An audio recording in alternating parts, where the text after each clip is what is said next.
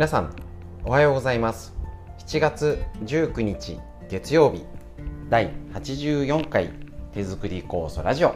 今週もよろしくお願いします。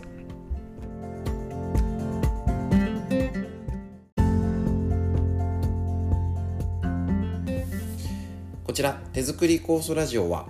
埼玉県本庄市にあります芦沢治療院よりお届けしております。えっと私の母が手作り酵素を始めて35年ほどなりまして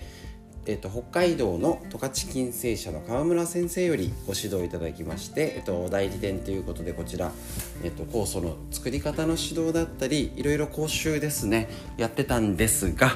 このコロナの影響でいろいろできなくなってしまったので今逆にねこんな時だからこそ本当は知りたい伝えたいっていう情報がありますのでこのラジオという形で少しでも自宅で学びができるようお届けしております。短い時間ですが最後までよろしくお願いします。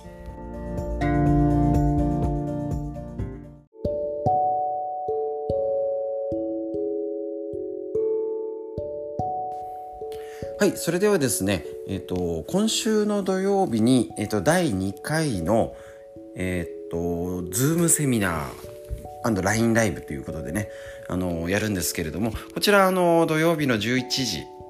からですね、えっ、と、やりますので、ぜひぜひ、えっ、とですね、LINE とかでも、あの、ご案内がいってるかなとは思うんですけれども、えっ、と、知らないよ、知りたいよってことは、えっ、と、こちらの方に直接 DM なりで連絡いただければと思うんですけど24日の土曜日ですね。えっと、こちらで今無料でやってはいるんですけれどもお試し期間ですので。ただ、えっと、公開はしておりませんので、えっと、個別にご連絡いただければ、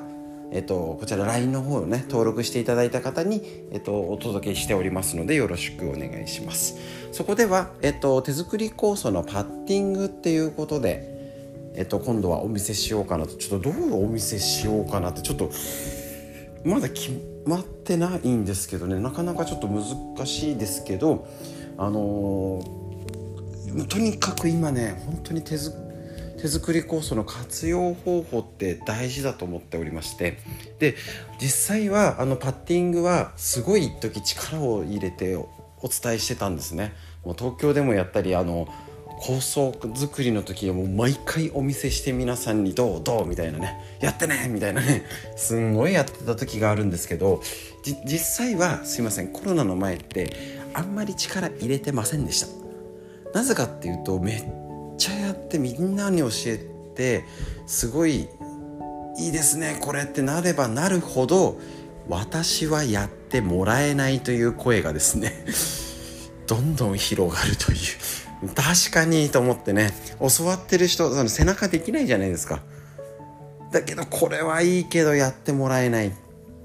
で家族にやってあげるっていうのでねもちろんね、えーと、いろんな症状とかね病気があって、えーと、少しでも何か手当てできるかなっていうねあの少しねあの家族でできるかなってことであの家でやってねってしてたんですけどやってもらえないと。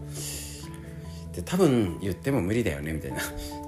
にっていうことで、えーと、こちらもなるべくその手当の方だったりとか、えーと、ツボとかいろんなねあの体の筋膜とかを使って、えーと、と自分でマッサージするとかのやり方にちょっと切り替えてなるべく自分でしましょうってやってたんですよ。でこのコロナになりましたっていうといやまたここで実はパッティングなんじゃないかと。思うようになりまして。で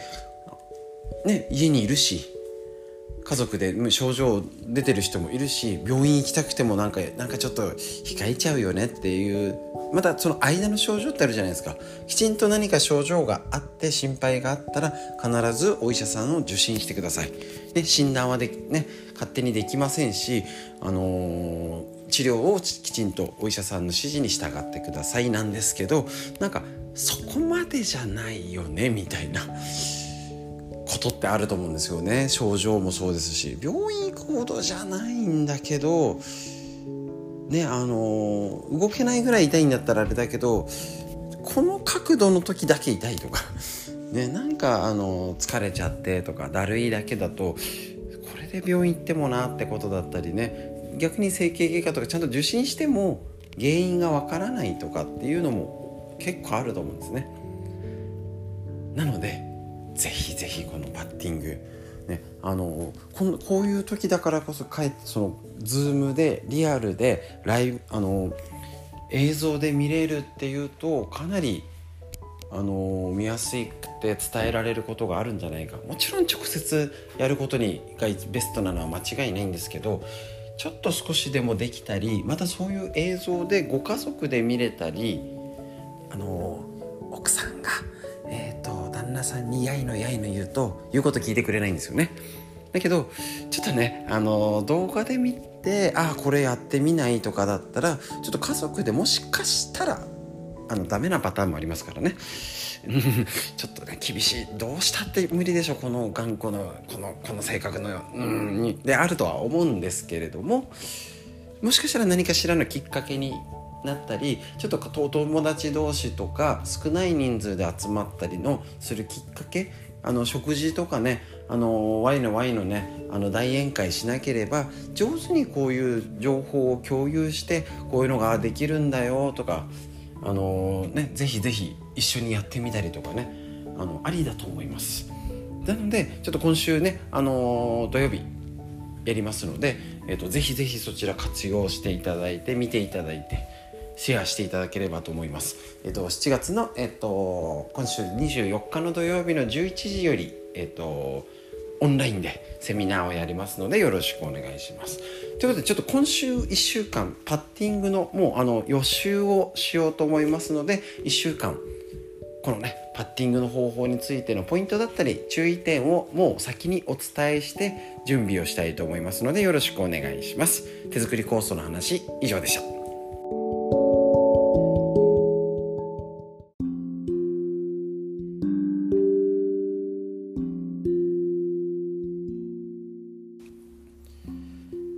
れではですね続いて、えっと、脳がしっかり元気にいつまでも体を動かしてプチ筋トレで体を元気にしようっていうねこちらの、えっと、最近始まったコーナーなんですけどちょっと片足立ちをずっとやってたのでまたねゆるスクワットとかかと落としっていう話をしようかと思います。ねえっと LINE とメール登録している方には毎日届いておりあの平日届いております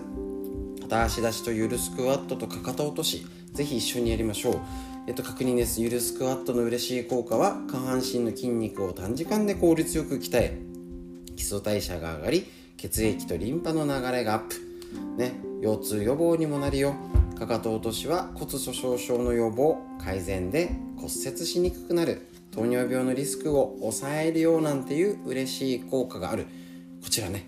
あのー、ぜひぜひスクワット。なんかよくわかんないでもいいです。続けてれば OK ねあのとにかく50を過ぎたらもう40ね私自身40過ぎたらもうね下半身の筋肉を増やす。これで、えーと、日常動作にやっぱり、影響出ちゃうんですよね。で特にこのコロナでどうです？またこんな1,000人だ増えてって言ったらなおさらもう気分が出るのをなんか抑制して結局なんかもうさらにデブ症になるっていうかね、えっと、結局動かないと体の組織や器官を動かすエンジンとしての役割が筋肉。臓器を守る役割が筋肉。姿勢を保つ役割筋肉。熱を作る役割が筋肉。その筋肉が衰えたらダメだよね。っていうのはもう当然ありますし今日ちょっとね特にお伝えするのは筋力が低下すると寝たきりのリスクが高くなる。これねあのお年寄りっていうか年齢いったからの問題じゃないですからね。自分のことと思って気をつけましょう。下半身の筋力が衰えるといろんな症状が出てきますけどこれはあの片足立ちのお話で言いましたサルコペニア。ね。えっとこちら聞いたことありますでしょうか？ね。あの歩行速度握力 BM 値 BMI 値硬いあのふくらはぎの太さ。えーと、これね指輪っかテスト今ちょっとやってみてください。はいちょっと聞きましょう。ちょっと声でお伝えするのにね。えっ、ー、とはい足を座りまして。ふくらはぎの太さを確認したいんです。ふくらはぎの一番太い部分を両手親指と人差し指で輪っかで囲んでみましょう。ね。もう一度言います。ふくらはぎの一番太い部分を自分で両手、ね、親指と人差し指で輪っかを作ってふくらはぎの太い部分を囲んでみてください。で、えっと、囲めるかもしくは隙間が出ちゃう。というとどういうこと？結構太くなりやすいとこじゃないですかふくらはぎ。ね、でこのふくらはぎが手手で輪っかしたよりも細いと要は筋肉が筋力が落ちてて細くなっちゃってるよってことなんです。ふくらはぎのこの太さ。ね。これがねこういう状態がサルコペニアって言って寝たきりなどの原因になるってことなんです。だからそれだから転倒しやすい。寝たきりのリスクが高くなる、ね、あの認知症とかのリスクが上がるんです。でこれ大人も子供もこれ細くなってないってことなんですよ。大事です。もちろんね65歳以上で歩行速度がね毎秒1メートル未満、まあまあ、とか握力とか BMI なんたらがあるんですけど是非今やってみて今日チェックしてみてこのチェックね単純に普通にえっと、座って下に床に座ってあの畳でもねふくらはぎの太さ親指と人差し指の輪っかどうかなっていうのもともと細い方もいるし、うん、俺ちょうどぴったしぐらいですね俺ね。今やってみるんですけどね。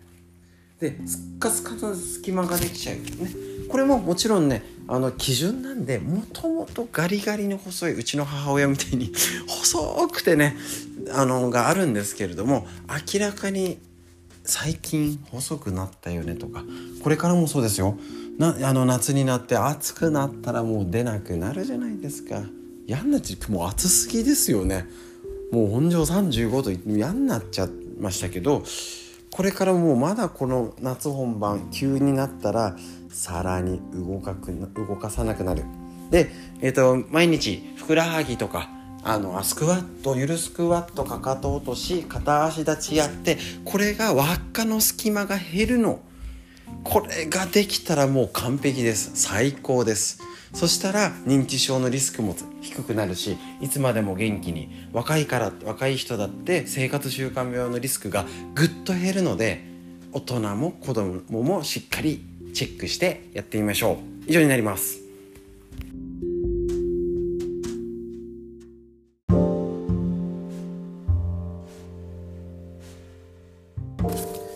はいそれでは次のコーナー。漢方の知恵で昔の知恵を一つ工夫してワンテーマお伝えしております。こちら緑薬品漢方堂の毎日漢方。体と心をいたわる365のコツ桜井大輔先生の夏目社より出てるこちらの本。日めくりカレンダーのごとく一日一つ格言っていうかね。えっ、ー、と生活の知恵健康の知恵をね心と体をいたわる方法を学んでいきましょう。今日7月19日は頻尿や尿漏れは尿の貯蔵貯蔵所と製造所の弱りが原因。貯蔵するちょもう言えてないすみません。貯蔵する場所と製造元の弱りが原因ということなんです。頻尿や尿漏れは加齢とともに増え特に40代以降でよく見られる症状です。その原因は筋力低下や運動不足による体の弱り。女性の場合では妊娠出産による骨盤の緩み緩みなども影響します。男性で多いのは前立腺の肥大によるものです。中医学では頻尿や尿漏れは主に膀胱と腎の問題として考えます。中医学では膀胱は尿を止め溜めておく場所で腎は尿を作り出す場所です。この2つの内臓が連帯して体内の水分コントロールを担っており膀胱や腎が弱ることで尿漏れや頻尿が見られるようになりますこれには3つのタイプがありタイプによっても対策が変わるよっていうのが今日の内容なんですけど一緒。ね、えっと、先ほどお話しした、えっと、スクワット、かかと落とし、片足立ち、結局下半身、足の裏、ふくらはぎの筋力が衰えると、ここにあるのが、腎臓、膀胱系のツボなんです。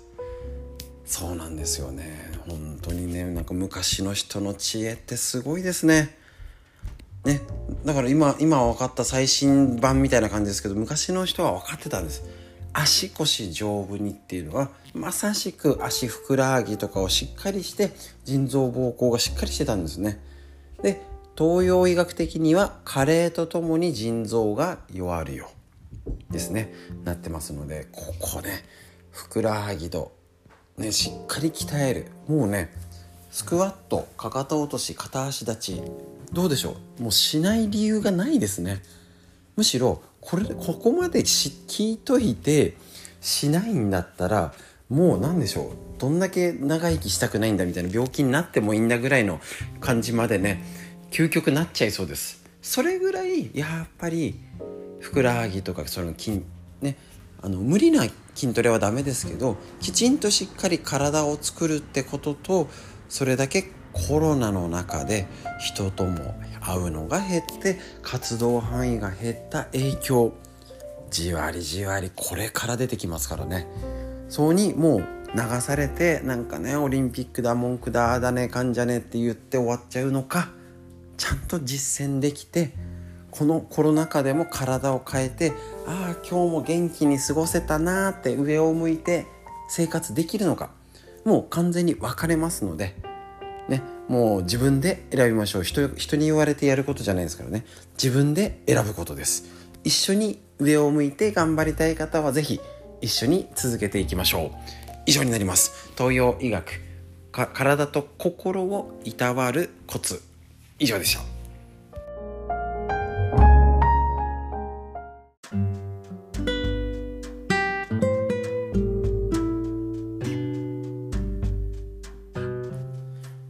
それでは今週もですねこれ腸を元気にする新常識。ウイルスに負けない。免疫力を腸から上げる。専門家が教える食事術生活習慣微腸になる超スッキリ、ね、などをお届けしております。宝島モック社のこちらの本を、えーと、ご紹介。えっと、前回ですね金曜日にやったこの腸内環境を荒らす元凶となる肉を食べる、ね、もちろんこれあの肉が大あの加工肉とかねあのもちろんお肉食べた方がいいっていう考えもあるんですけどやっぱりね肉に合わせて野菜も取ろうっていう考え。この黄金比が肉1に対して野菜3多いな。でもこれ多分3あれですよね。えっ、と前やりました。えっ、と大体あの生野菜なら両手に乗るぐらい1食で取った方がいいけど煮物だったら片手だから煮物だったらお肉と同じぐらいですね。やっぱり昔の和食は大事なんですね。で例えば肉料理。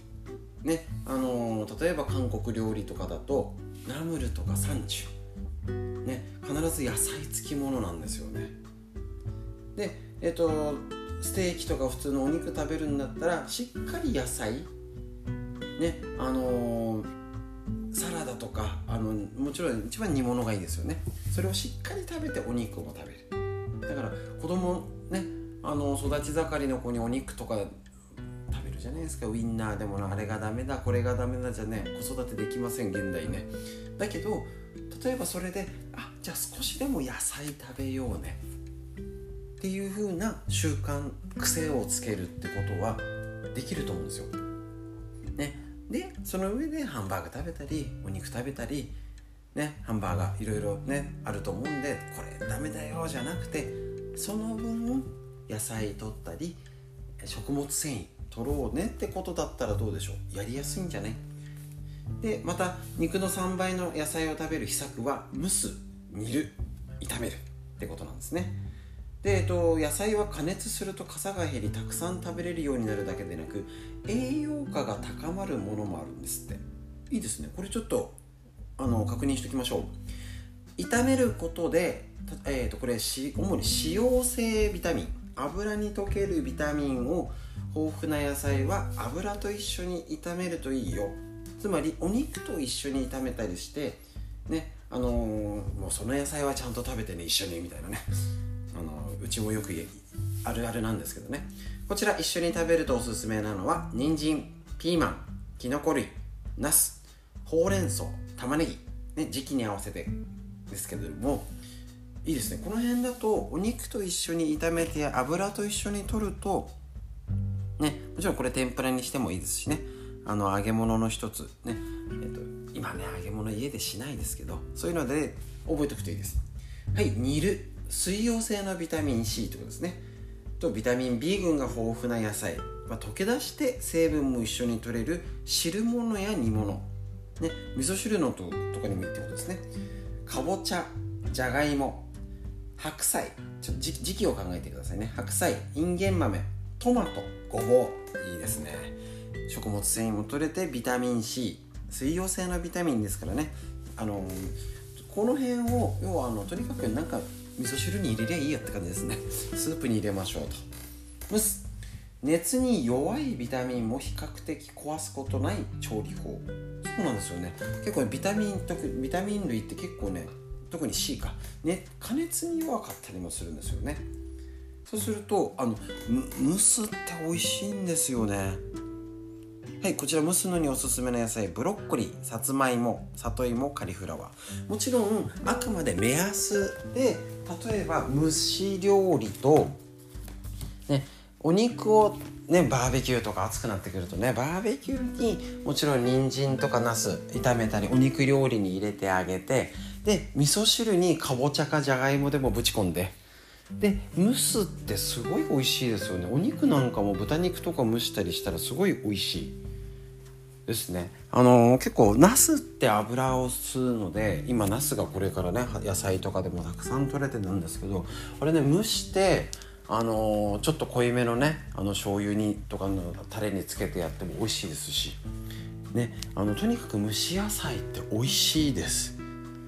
ね、それも食べてお肉も食べてとかそれも食べてまあね今のウインナーとかいろいろね今時の野菜にしたりとかするとちょっとね癖をつけましょう。そうするととっても体食物繊維を取れて腸内環境を良くできます。是非是非これね炒める煮る蒸すお肉と合わせて一緒にしっかり野菜取りましょう。以上になります。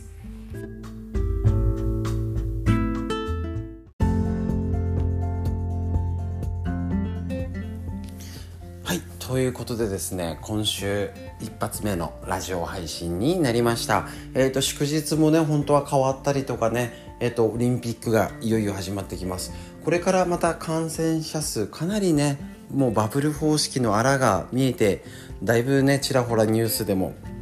出てきてねなんか名前が公表され国国名が公表されないとかねあのネットだとなんか普通にあの隔離措置もなく一般客と同じようにホテル泊まってる人の話とかねまあいっぱい出てくるでしょう。あの無理だと思います。ね、なので、えーと、またいろいろ日本の状態が変わってくるだろうと予測して、ね、悪いことばっかり考えてても、ね、お腹はすくし一日ね、あのー、終わっちゃいますので。少しでも明るく考えて笑顔で生活できるように。でそういう環境づくりっていうのはやっぱり努めて意識しないと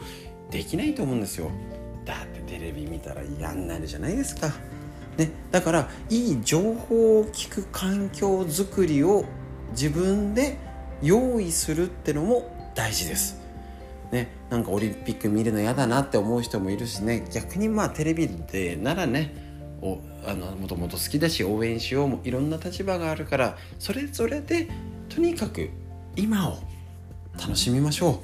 う。ね、それで楽しいことを自分が楽しめることで生活す、ね、時間を増やしましょう。ね、あの今 YouTube でいろんなねインターネット使えばいろんな情報が手に入ります。ね、大好きななんかね美空ひばりさんとかねあの歌手のねあの昔の曲を聴いたりとか昔のドラマとか見たりとか今安くね見れますからね。それをいろいろ活用して今の時代を上手に楽しく生きるために今日の知恵プラス自分でも意識して一日を生活してみましょう。ね、すっかり梅雨も明けましてピカーンといい青空。ねあのまた入道雲だったりどんな雲でしょうか。空を見上げて上を見て今日もより良い一日をお過ごしください。それでは最後までお聴きくださいましてありがとうございました。